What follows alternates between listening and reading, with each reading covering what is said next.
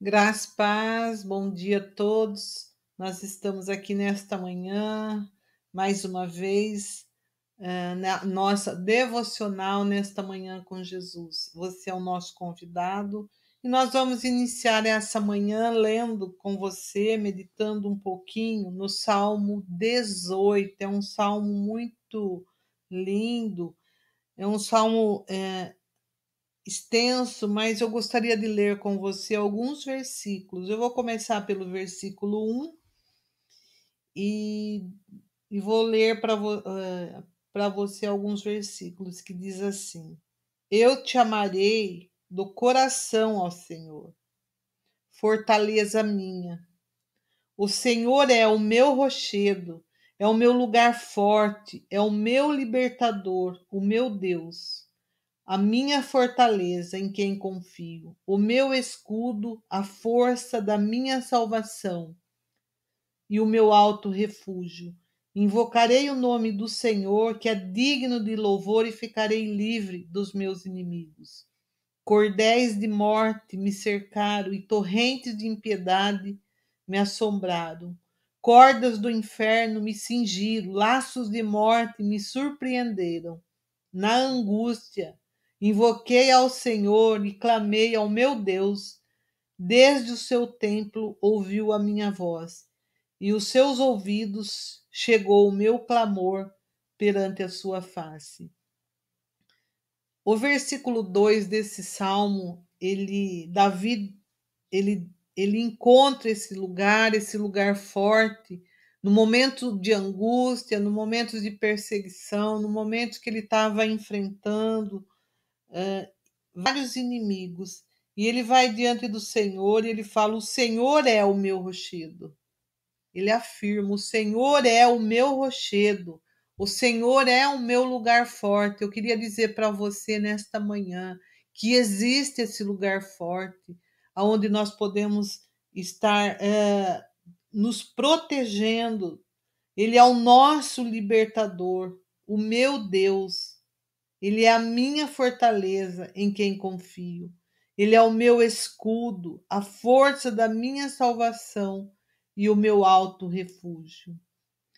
E aí eu vou é, continuar a leitura lendo o 29 até o 33, que diz assim: Porque contigo entrei pelo meio de um esquadrão, e com meu Deus saltei uma muralha. O caminho de Deus, ele é perfeito. A palavra do Senhor é provada e é um escudo para todos os que nele confia. Porque quem é Deus senão o Senhor? E quem é rochedo senão o nosso Deus? Deus é o que me cinge de força, aperfeiçoa o meu caminho, faz os meus pés como das servas e põe-me na minhas altura adestra as minhas mãos para o combate, de sorte que os meus braços quebraram um arco de cobre. Eu li até o 34, mas ele é muito lindo. Se você tiver oportunidade, leia esse salmo. Ele vai do o Salmo 18, ele vai do versículo 1 até o versículo 50. Ele é um salmo que fala muito aos nossos corações, é um salmo no qual Davi diz para nós nesta manhã que existe este lugar, lugar de proteção, que Deus é o nosso refúgio, ele é a nossa fortaleza, ele é o nosso lugar forte. Ele fala que com Deus nós saltamos muralha, ele que aperfeiçoou o nosso caminho, ele faz os nossos pés como da corça. Certamente, quando a gente eh, Observa esse salmo inteirinho. É um salmo que nos dá, não só nos dá a vitória, mas ele, ele nos garante o triunfo.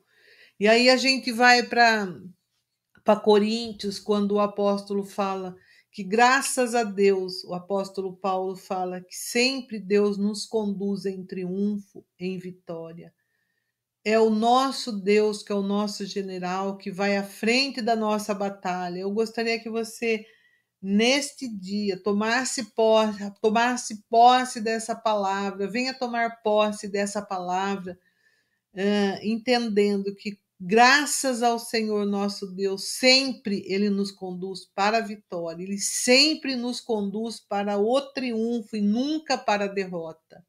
Em Deus nós somos muito mais que vencedor por meio daquele que nos amou primeiro, ou seja, Jesus.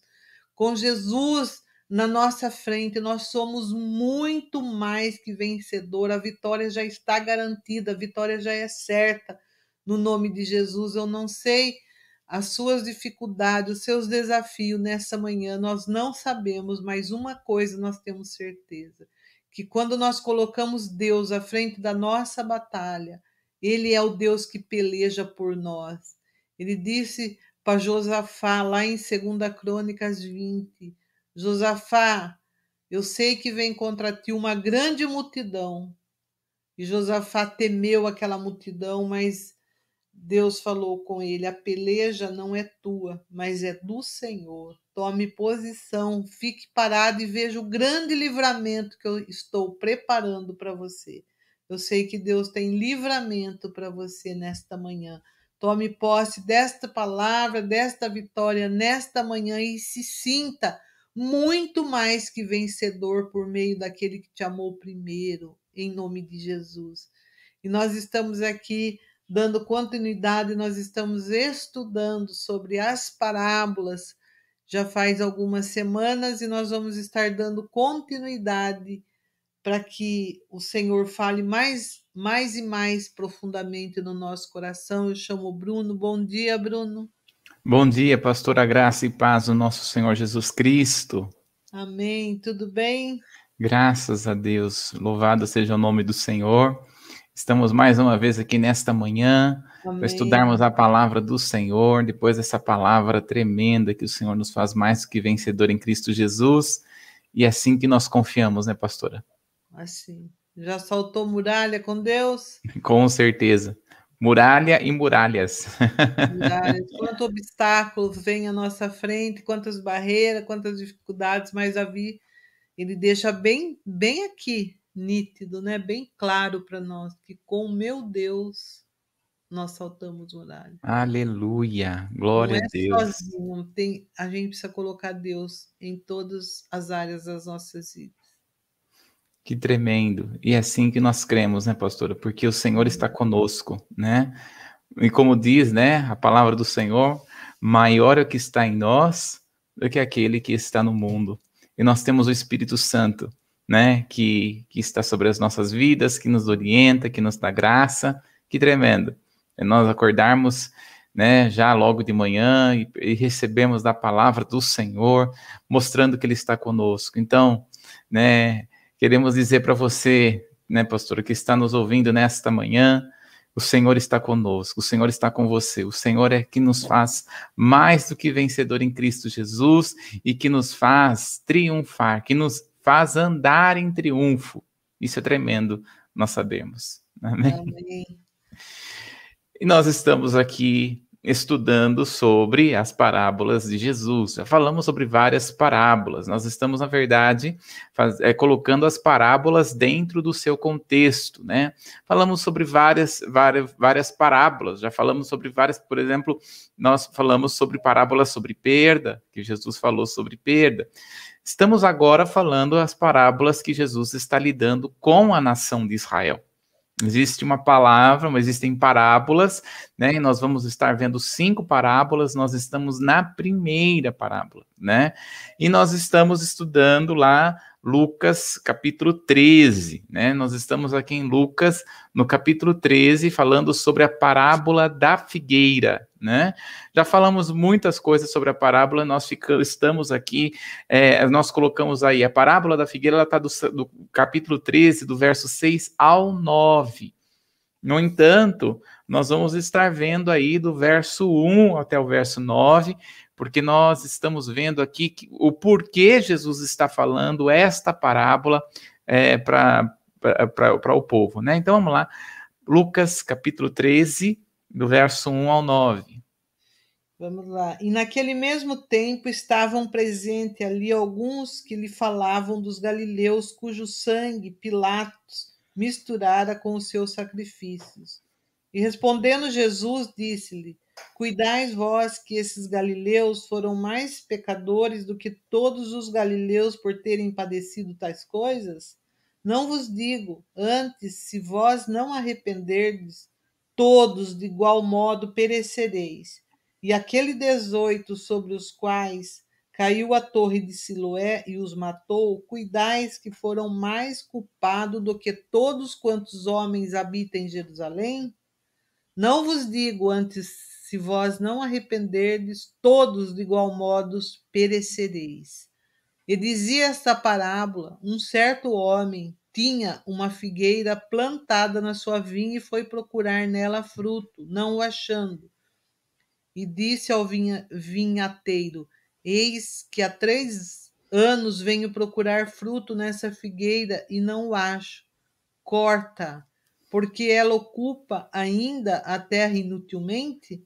E respondendo ele disse: Senhor, deixa a este ano até que eu a escave e a esterque. E se der fruto, ficará, e se não, e se não, depois a mandará cortar. Olha só que coisa tremenda, né? Nós falamos várias coisas a respeito desta parábola, mas nós estamos aqui é, pegando aqui principalmente do verso 1 até o verso 5, que é onde nós paramos na nossa uh, última, última live. Nós estamos aqui onde Jesus está, uh, está, está, está sendo indagado sobre algo que está acontecendo ali, que é a primeira indagação foi da, de que alguns estavam chegando ali sobre um ato que Pilatos fez. Pilatos matou alguns galileus, né? Como nós vimos, provavelmente é, são os zelotes que estavam indo contra a nação de Roma, contra o rei de Roma. Ele mata essas pessoas, aí ele pega o sangue dessas pessoas e leva para o sacrifício ao seu Deus, né? E aí eles foram é, é, perguntaram, né? Olha só, o que ele achava desse rito, o que ele achava dessa posição. Claramente, eles estavam querendo saber uma posição política de Jesus. E Jesus não dá uma posição política. O que Jesus dá é, um, é uma fala a respeito de arrependimento. É uma fala de buscar ao Senhor, então ele vai trazer um outro acontecimento que somente aqui em Lucas é que fala. É sobre algumas pessoas que morreram no tanque de Siloé. Né? Está, é, é, ele está no verso 4, ele diz assim: Ou cuidais que aqueles 18 sobre os quais desabou a torre de Siloé e os matou eram mais culpados que todos os habitantes de Jerusalém.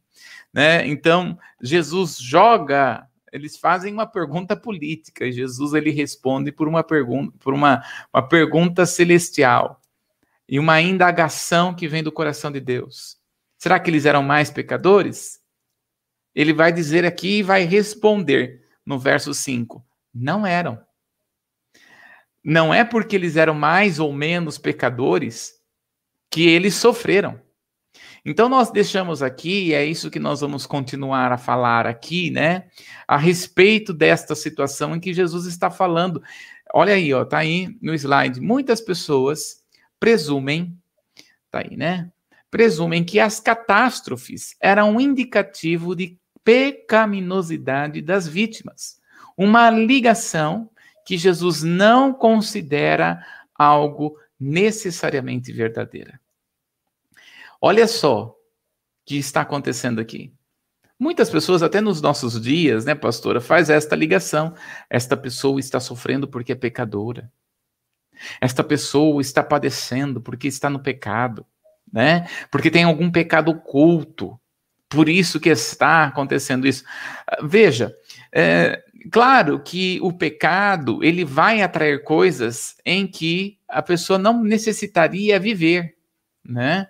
O pecado abre portas para a ação maligna. No entanto, nem tudo que a pessoa está sofrendo é por causa do pecado. Existem sofrimentos que são por escolhas da própria pessoa, né? Tem muitas pessoas que chegam assim para mim, né, pastor? Talvez assim também, com certeza para você. Mas eu sofro tanto com meu esposo. Eu sofro tanto com a minha esposa. Porque ele é assim, porque ela é assado, né? E a, a, a, situação, Deus tem alguma coisa a ver com isso? Claro que não, foi a sua escolha. Você escolheu a pessoa. Uhum. não é verdade? É, tem que saber o que escolhe, né? Ele, ele nos dá capac, capacidade e inteligência para sabermos o que é bom e o que não é, né? É verdade. Não é? É verdade. A gente que escolhe mesmo. E eu tinha. É, eu sou privilegiado pela esposa que tenho, né? Sou privilegiado. Mas uma das coisas que, que eu fui ensinado, e é por isso que eu louvo ao Senhor, por permanecer a minha infância, adolescência e juventude na igreja, né? Porque eu lembro quando eu estava na, na, na, nos jovens ainda, para ainda buscando alguém para namorar ou casar, e namorar e casar, né? E eu lembro que o, o pastor, o pastor Paulo, sempre nos orientou da seguinte maneira: se você vai namorar, namore para casar. né? Então, não namore tão tarde, mas também não se precipite no namoro, né? Uma, uma adolescente com 16, 17 anos, quieto facho aí, meu filho, minha filha, quieto facho aí, em nome de Jesus. É momento de você focar na sua faculdade, é momento de você focar na sua vida profissional, é momento de você focar nas coisas que você precisa. Né? Muitas vezes, um relacionamento agora vai tirar o foco da sua vida né? Tem assim um finiquito, né? Alguns jovens, um finiquito, misericórdia, quieto, faixa em nome de Jesus. Você é muito jovem ainda, tem muita coisa para viver, tem muita coisa para experimentar nesta terra, né? Muita coisa para é, é, para viver do melhor de Deus no Senhor. Quieto, faixa em nome de Jesus, né? É, você não precisa ser igual a todo mundo. Aliás, continue sendo diferente, porque é isso que o Senhor nos chamou, né? Então eu quero dizer que eu sou feliz porque dentro desse tempo em que estava na igreja, recebendo as orientações da liderança com respeito à, à vida sentimental, é, eu soube esperar. Eu pude esperar, né? Claro, não espere tanto tempo que vai passando, passando, vendo a banda passar, e aí vai, passou. É. Tem tempo para todas as coisas. É, tem que discernir o tempo, é, né? É, eu comecei a namorar com 24 anos, casei, casei com 28, então acho que foi mais ou menos um tempo bom, né? E estava, eu vi que o, tempo, o meu tempo era esse, né? Então, quando nós estamos eh, olhando, né? É, nós precisamos saber, e uma das orientações que nós recebemos na liderança, que foi uma das coisas que eu observei, foi observe como a pessoa lida com a mãe ou com o pai, porque certamente lidará assim com você. Né? Eu vi minha esposa foi sempre muito submissa aos pais, muito submissa. Apesar de ser uma menina bastante forte nas suas decisões, sempre foi muito submissa. E é isso que eu tenho visto na nossa vida, né? Como casal. Uma submissão. E principalmente um, uma submissão ao Senhor, né? Então, quando nós observamos a palavra, quando nós esperamos o tempo, pode ter certeza, as nossas escolhas são melhores. Então, existem coisas na nossa vida que acontecem porque são escolhas. Uhum. E existem coisas na nossa vida que acontecem, né? Olha só, aí ó, o Cris está escrevendo assim: preste atenção quem vai escolher para casar, porque ela pode acabar com o seu ministério. É verdade mesmo. Né? O seu relacionamento pode fazer com que o seu ministério flua, ou seu relacionamento pode ser que o ministério acabe, né? A pastora que fala, né, pastora? É, tem que saber bem aonde. Viu, tem uma, um ditado que os a pessoa antiga usava muito, falava assim: veja muito bem aonde você vai amarrar a sua, a sua égua. Ou seja, veja muito bem o que você vai fazer, né? Uhum. Saiba escolher, né? Exatamente. Né? Então, nós precisamos, respeite esse tempo, respeite o seu tempo, né, pastor? Uhum. Né? Vai escolhendo o primeiro aí, às vezes não dá, o primeiro não vai, depois vai para o segundo, depois vai para o terceiro, depois vai para paqueta faixa em nome de Jesus, né? E espere o melhor dos Deus. Agora também existem pessoas que gostam de enrolar os outros para casar, né? Aquele que está enrolando demais para casar, pelo amor de Deus, desenrola o rolo, meu filho, em nome de Jesus, né? Desenrola o rolo e, e, e faz pela fé. Eu lembro quando uh, eu estava, fui para falar para a minha liderança que eu queria casar, né? E tanto eu como a, a, a, minha esposa, hoje minha esposa, mas na época namorada, nós fomos falar, olha, nós queremos tanto casar e a gente não vê condições. Aí eu lembro que na época o Paulo e Lidiane, mas a, os dois olharam nos meus olhos assim, né? E disseram assim: marca a data e espera milagre. Uhum. né? Marca a data e espera milagre. Eu falei, tá bom. E nós marcamos a data. Realmente, quando nós marcamos a data, nós começamos a ver um milagre atrás do outro, porque Deus, como diz, né? Deus é Deus de casamento. Né? Então, é, eu sempre penso, imagino e creio que Deus não une pessoas apenas, Deus principalmente une propósitos, né, pastora? É. Então, quando nós olhamos aqui, existem situações que nós passamos por causa de escolha. Você escolheu a pessoa, né? Mas existem situações que, não, que vai muito mais além das nossas escolhas. Existem acidentes que acontecem, né? Acidentes podem acontecer. E porque aconteceu algum acidente, é porque a pessoa é mais pecadora do que outra? Jesus diz: não. Mas será que Deus é quem fez isso? Será que Deus não fez isso? Ah, será que, por, será que Deus é que quis levar? Será que Deus não quis levar? Por que, que Deus fez isso?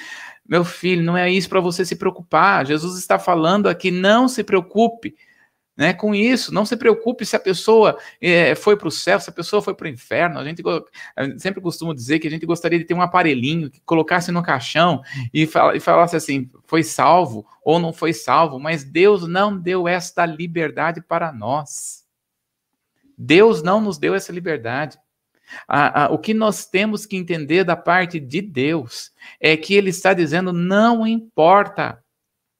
O que você tem que entender que estes homens não eram pecadores, que os que morreram por acidente não eram, mas ele vai dizer aqui no verso 5: Eu vou-lo afirmo, se, mas se não vos arrependerdes, todos igualmente pereceis.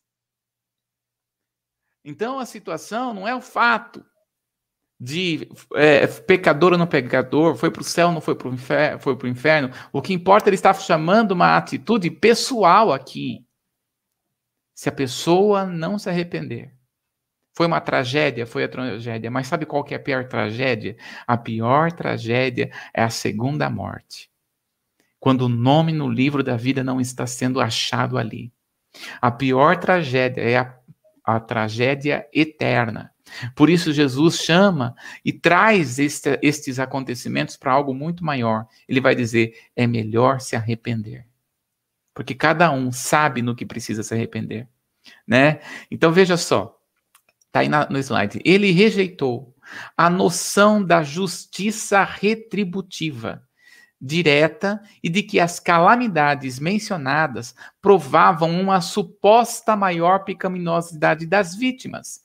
Em vez disso, ele alerta que a destruição viria sobre todos os que não se arrependessem. Tal como em outras passagens que alguém pergunta algo sobre outra pessoa e a resposta era: olha primeiro para dentro de si. Era isso que Jesus estava dizendo. Olha primeiro para você. Você não tem que ficar perguntando se a pessoa foi para o inferno, se a pessoa não foi para o céu, se a pessoa, por que, que aconteceu isso, se por que, que a pessoa, por que, que a pessoa foi embora, por que, que você ficou sozinha nessa terra, por que isso e por que aquilo. Não, ele não está falando isso. Ele não é para você se preocupar com isso. Agora é para você olhar para você mesmo. Agora é momento de uma ou de uma, uma um outro tipo de pensamento. E o pensamento é Será que você não tem que se arrepender de algumas coisas? Não. Será que você não tem que olhar para você e ver que você tem algumas coisas de pecado que precisa ser trabalhado em você? Não é para ficar olhando o pecado dos outros. Nem se a pessoa morreu ou se a pessoa está viva, se ela é peca, pecadora ou não. Não está em nós, ele está dizendo: olha para você. Então, é, é, olha só, é, está bem claro para nós que Lucas deseja que as duas passagens sejam lidas em conjuntos. Tanto essa explicação de Jesus como a parábola, as duas, ambas, mostram que algo está terrivelmente errado e proporciona tanto um alerta de juízo quanto um chamado ao arrependimento. Então ele vai trabalhar, veja, ele fala sobre o acontecimento e agora ele vai trazer um exemplo a respeito da parábola estéreo. E a parábola, ela não reflete um diálogo com o pai e o filho, que supostamente atenuaria a ira de Deus mediante a um pedido do filho. Porque quando nós olhamos aqui, olha só que interessante aqui, no verso 7, ele vai dizer o seguinte: pelo que disse ao viticultor. O dono da terra disse ao viticultor: Há três anos venho procurar fruto nesta figueira e não acho. Pode cortá-la para que ela ainda, para que ela ainda ocupando inutilmente espaço, porque ela ainda está ocupando inutilmente a terra. Ele, porém, respondeu: Senhor, deixe-a ainda este ano, até que escave ao redor e lhe põe estrume. Se vier dar o fruto, bem está, se não, mandarás cortá-la. Veja, não é algo que está, que é o pai falando com o filho, não é algo que Jesus está pedindo para o pai. né? Lembremos aqui que nós vimos em várias passagens aqui que esta figueira está simbolizando o povo e a nação de Israel. Estas cinco parábolas que nós estamos estudando, e essa é a primeira, está apontando para a nação de Israel. Aqui, Jesus está contando esta parábola, não é uma intercessão pelo povo de Israel. Não. O que Jesus está querendo trabalhar aqui é o fato de o Senhor Deus está dando um tempo para esta nação se arrepender. É isso que está acontecendo. Como nós já vimos lá em Mateus capítulo 13, que são sete parábolas a respeito de quem é Jesus, a respeito de que a respeito do reino de Deus, que nós vimos as sete parábolas a respeito do reino de Deus, e todas aquelas parábolas, Jesus está respondendo o quem é Jesus e que o reino de Deus começa como um grão de mostarda, mas depois vai crescendo. O reino de Deus começa como uma, uma, um fermento em meio à massa que vai se desenvolvendo de forma oculta. Ele está dizendo, todas aquelas parábolas, está dizendo que Deus está dando um tempo para a nação de Israel. Aqui especificamente ele está dizendo isso. Deus está dando um tempo para a nação de Israel se arrepender. Agora, não somente para a nação de Israel, Deus está dando um tempo para esta terra, para todos os homens que estão nesta terra, voltar-se a Deus e se arrepender, não por causa das calamidades, não por causa do coronavírus, não por causa das coisas que estão acontecendo, mas porque é simplesmente o tempo, e o tempo está acabando, e todos os caminhos levam para o anticristo, porque só Jesus é o caminho. Todos os outros é para o anticristo.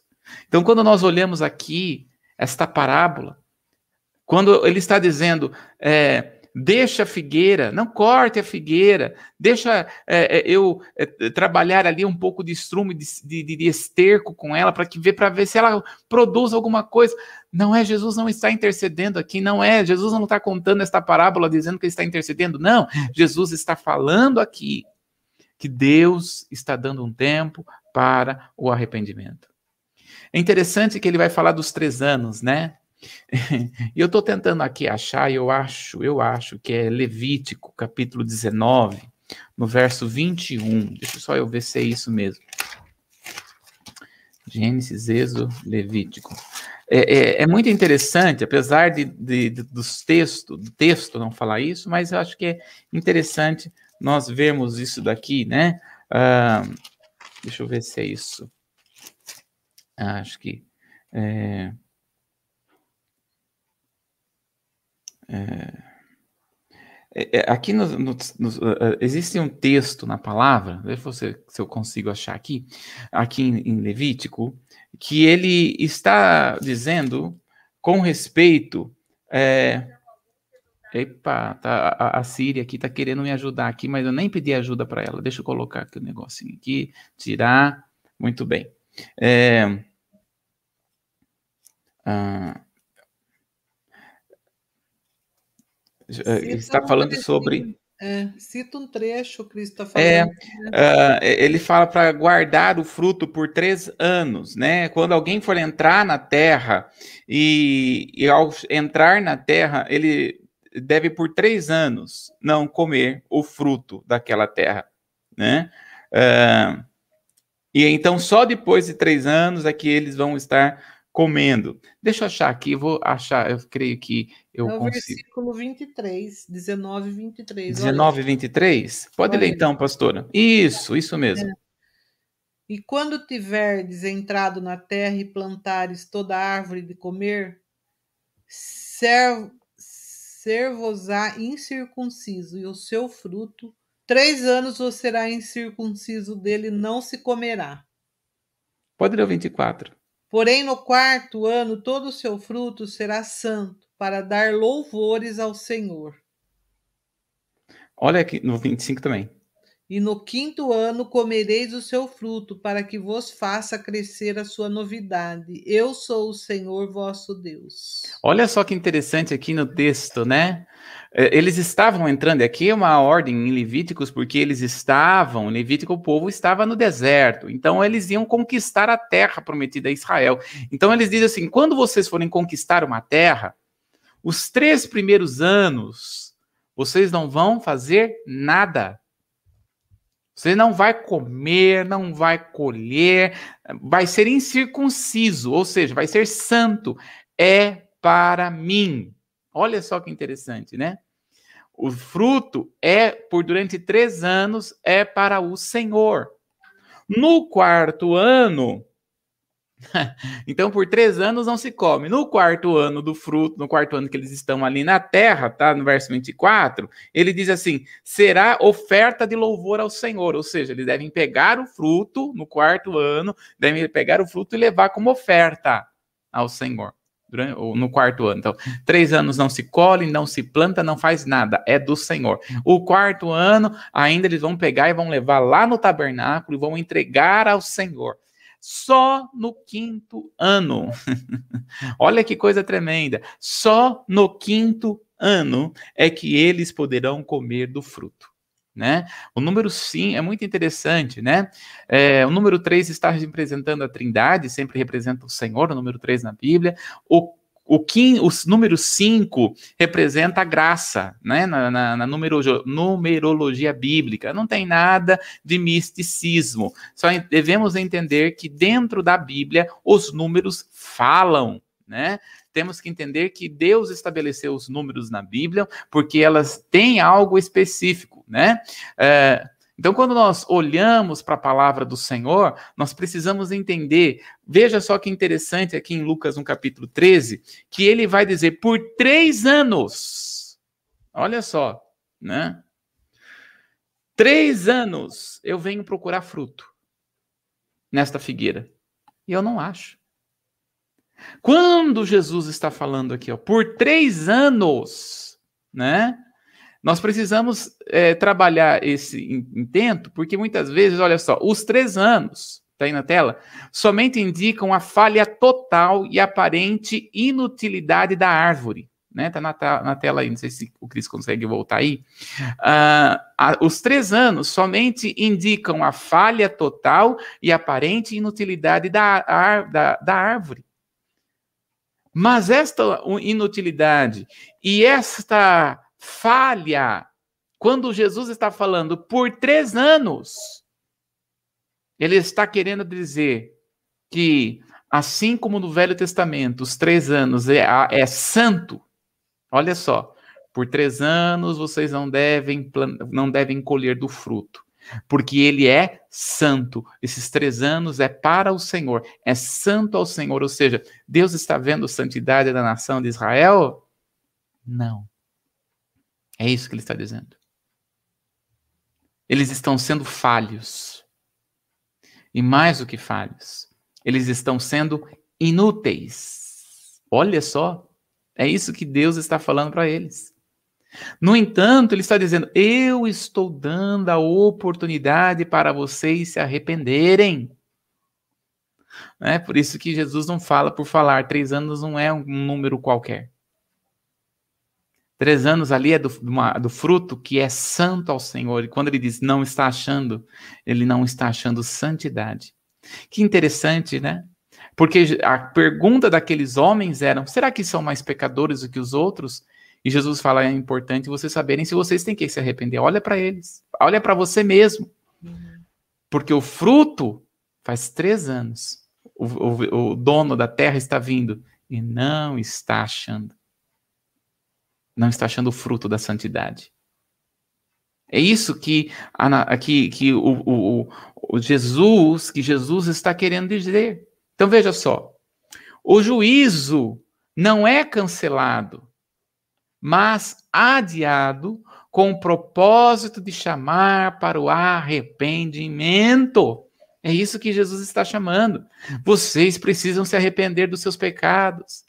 E esta palavra ecoa para nós hoje. Nós precisamos nos arrepender. E especialmente no caso de Lucas, a conversão envolve tanto o rompimento com o pecado, quanto a produção de fruto, ou seja, de uma vida em obediência à vontade de Deus. Olha que tremendo. Este, esta frase, né? A conversão envolve o rompimento com, do pecado quanto à produção de fruto né? Ou seja, não vai produzir fruto se não houver arrependimento. Jesus disse lá em João capítulo 15, no verso 5, que é o texto que nós temos tido neste ano, que o Senhor tem entregado para a liderança, para o pastor Paulo. Lê para nós novamente, pastora João, no capítulo 15, no verso 5. Dá uma olhadinha aí. João, capítulo 15, no verso 5 onde nós somos chamados, Jesus nos chama para dar fruto. Eu sou a videira, vós as varas. Quem está em mim e eu nele, esse dá muito fruto, porque sem mim nada podereis fazer. Olha só, há uma chamada da parte de Deus aqui para nós. Somos chamados para dar fruto. Você e eu somos chamados para dar fruto. No entanto, o que muitas vezes impede de nós vivermos uma, um nível maior de fruto é o fato de ainda estar envolvido com alguns pecados que precisam ser rompidos. Muitas vezes as pessoas de, pensam esse fruto de João capítulo 15 é, é, apenas o falar de Jesus. Não, João capítulo 15 está falando de muito mais do que dar fruto, de que é trazer vidas para Jesus. Dar fruto é dar fruto em todas as áreas. Deus deseja com que nós venhamos a dar fruto em tudo nesta terra. Deus olha para nós e nos diz: Eu quero que você seja frutífero em todas as áreas, mas, no entanto, olha para dentro de você. Será que existem algumas coisas que precisam ser rompidas? A palavra do Senhor em, em, em Hebreus, no capítulo 12, dá uma olhadinha lá, pastor, Hebreus, capítulo 12, no verso 2. Olha que coisa tremenda que o Senhor nos ensina. Hebreus, capítulo 12, no verso 2. Olhando para Jesus, autor e consumador da fé, o qual, pelo gozo que lhe estava proposto, suportou a cruz, desprezando a afronta e assentou-se à destra do trono de Deus. Pode ler o 3 também. Considerai, pois, aquele que suportou tais contradições dos pecadores contra si mesmo, para que não enfraqueçais, desfalecendo em vossos ânimos. Olha só, para que não desfaleceis em vossos ânimos. O que muitas vezes pode enfraquecer está no verso 1. Lê para nós o 12 1, pastor. Portanto, nós também, pois, que estamos rodeados de uma tal grande nuvem de testemunhas, deixemos todo embaraço e o pecado que tão de perto nos rodeia e corramos com paciência a carreira que nos está proposta. Olha só, o que muitas vezes nos embaraça, o que muitas vezes nos cansa, às vezes não é o pecado, mas às vezes é o embaraço, é o peso. Peso não é pecado. Peso é peso. O que Jesus está querendo trabalhar aqui conosco nesta manhã? Existem coisas que acontecem que é por nossas escolhas. Existem coisas que acontecem que é por acidente. E mas existem coisas que acontecem porque é embaraço, porque é peso. Que enquanto você não tirar este peso, você não vai conseguir andar. Então, a, a, o que Jesus está querendo trabalhar com aqueles homens é olhe para dentro de si mesmo. Porque se você não olhar para dentro de você, para si mesmo, principalmente com relação ao pecado e à nação de Israel, ele está falando aqui para a nação de Israel, principalmente com, a, com relação à nação de Israel, se eles não se arrependessem do pecado. E o maior pecado, o maior pecado é não reconhecer Jesus, não entender quem é Jesus, eles iriam sofrer o juízo. Então veja só. Essa parábola não trata da rejeição de Israel, mas uma advertência de juízo por falta de fruto. É isso que ele está dizendo. Vocês não estão dando fruto. Vocês não estão sendo frutíferos. Porque vocês estão vivendo ainda no pecado. Então, não é para ficar olhando para o próximo, para o outro. Olha para você mesmo. Observe a si mesmo. Tira, né, a trave dos teus olhos, para que você possa enxergar. Às vezes você enxerga tanto o outro que não consegue se enxergar, não consegue se ver. Então, tira todo esse peso, tira todo esse embaraço, tira todo esse pecado que, que impede de você crescer, que impede de você fluir. Sabe, o que, que é embaraço? O que, que é embaraço às vezes, né? Às vezes a pessoa está perguntando, o que, que é embaraço? Às vezes o embaraço não é uma pessoa atrapalhada. Às vezes o embaraço está no, na sua própria alma, está no seu próprio coração, achando que você não tem valor, achando que você não pode, achando que você não vai conquistar, achando que você é, é, um, é, é, é o último dos últimos, que é um inútil. Em nome do Senhor Jesus, tira esse embaraço. Tira este pensamento ridículo da sua mente e tenha a mente do Senhor. Agora, pior do que o embaraço é o pecado. É isso que Jesus está trabalhando. Vocês precisam se arrepender do pecado, ó nação de Israel. O maior pecado é não reconhecer Jesus, porque se vocês não reconhecem a Jesus, vocês sofrerão o juízo. É isso que ele está trabalhando aqui com a nação de Israel. Deus está procurando, ou seja, o Senhor está procurando o fruto de santidade na nação de Israel e não está achando. Será que se Deus olhar para você e para mim, o que, que, ele vai encontrar? O que, que ele vai ver? Nós precisamos pensar nisso. Fazendo aqui uma adaptação da parábola para os nossos dias, né? Trabalhando aqui um pouco mais dessa adaptação, veja só. Não sabemos quando seremos chamados para prestar conta das nossas vidas.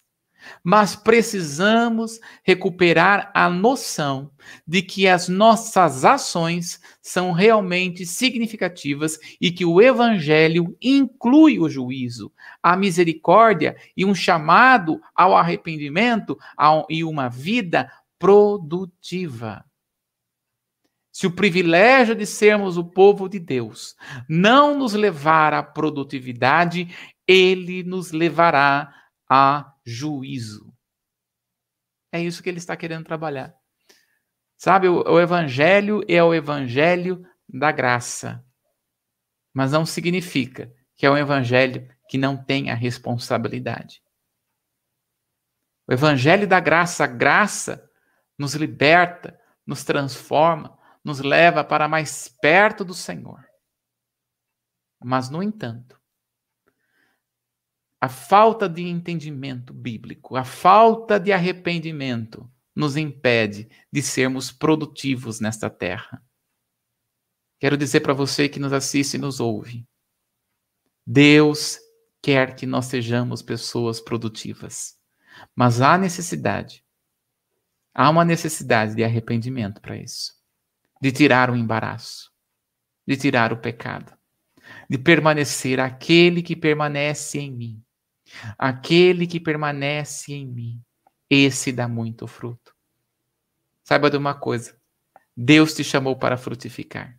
Deus me chamou para frutificar em todas as áreas. E para isso, há uma necessidade de estarmos firmes, confiantes na presença do Senhor. No entanto, assim como cada árvore produz o seu próprio fruto, a laranja a laranja, o abacate o abacateiro o abacate, né? E assim por diante. Cada um vai produzir o seu próprio fruto. Não olhe, né? Existem, a, a, a, existem árvores que produzem muito mais frutos do que outras. Não necessariamente são menos ou são melhores do que as outras. Independente daquilo, da quantidade que você produz ou frutifica. Importante é você frutificar. Deus quer nos fazer frutificar. Se nós estivermos nele, ele vai dizer: Eu quero que você dê muito fruto. Amém, pastora?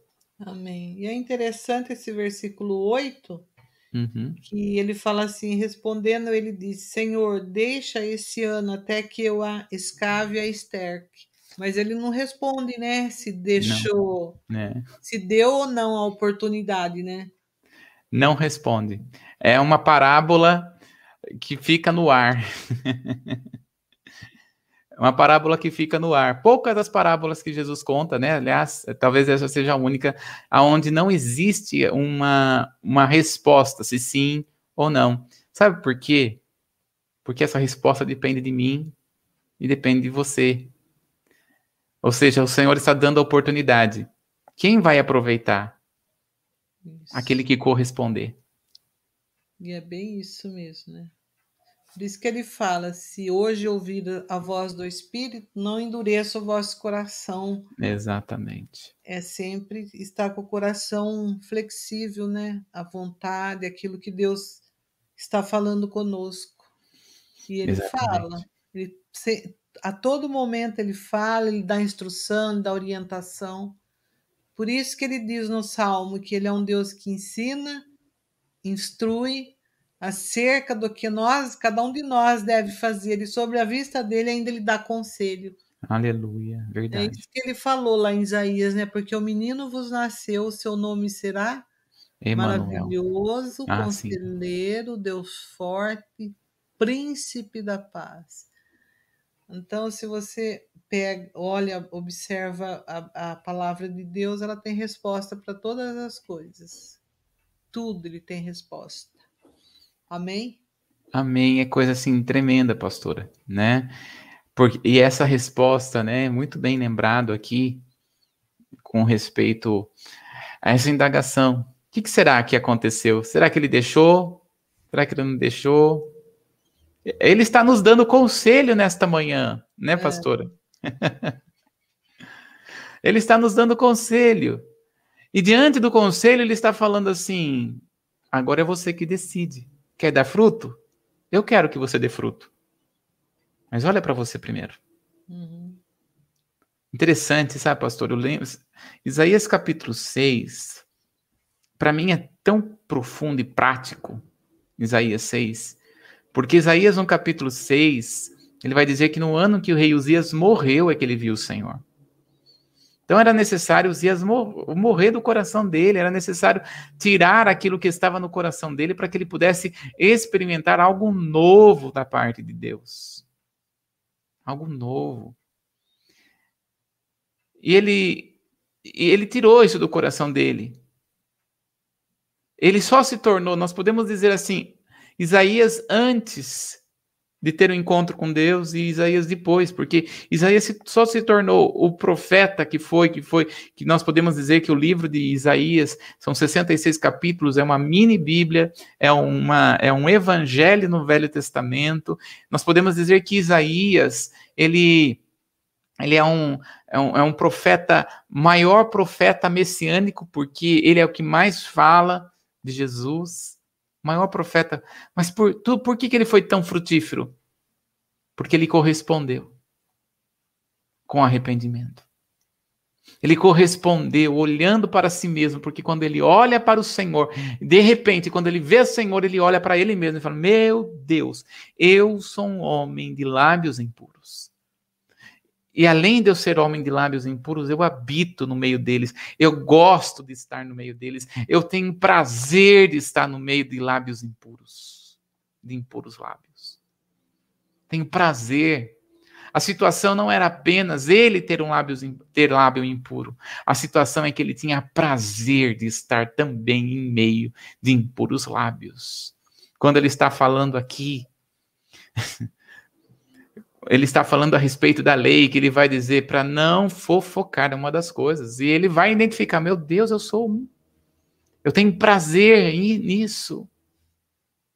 Ele só começou a ser frutífero quando ele tirou o pecado, quando ele tirou a, o, o, embaraço. Aí ele começou a ser um, um profeta extremamente produtivo para o reino. E é isso que Deus quer, que nós venhamos a ser homens e mulheres produtivos para o reino. É isso que Deus nos chama. Amém, pastor? Amém. A gente continua na. Hoje é, é terça-feira, a gente está de volta. Isso. Amém. Terça-feira, nove horas da manhã, nós convidamos a entrar conosco a gente vai estar dando continuidade sobre as parábolas, que tem muita coisa, é muito profundo quando a gente pega para meditar, estudar, quantas coisas, né? Tremendo, tremendo. Muito tremendo. E você, então, que ainda não se inscreveu no nosso canal, aproveita. Ativa o sininho de notificações aí, Comunidade Templo Vivo. Aproveita e deixa um like nesse vídeo e nós estaremos, então, sábado, na, é o culto Impacto presencial, domingo, o nosso culto da família, às 19 horas. Você é o nosso convidado para estar conosco. Deus te abençoe, um ótimo final de semana a todos. Amém.